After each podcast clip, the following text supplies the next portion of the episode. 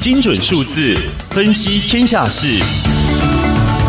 ，KISS 数字说话。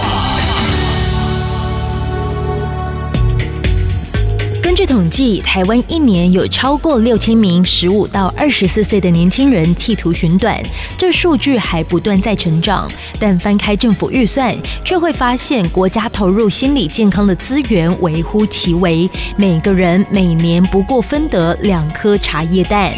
大学生的心理健康危机反映出整个社会的警讯，因为全国自杀通报中，虽然三十五到四十四岁最多大约七千六百人，但从大学毕业到进入社会前十年的二十五到三十四岁居次，达到将近六千六百人，而还在就学阶段的十五到二十四岁年轻人也有超过六千三百人。台大公共卫生学院副教授张书森提醒，相对于忧郁愈和自杀造成国家社会的经济损失超过千亿元，政府每年却只有投入五亿元预防，实在过少。世界卫生组织曾经发布研究，指出每投入一美元在焦虑、忧郁治疗，可以有四美元的健康回报，这是很符合经济效益的投资。他表示，此时此刻在哀悼之余，或许整个社会都该想一想，该如何抢救更多在悬崖边的生命。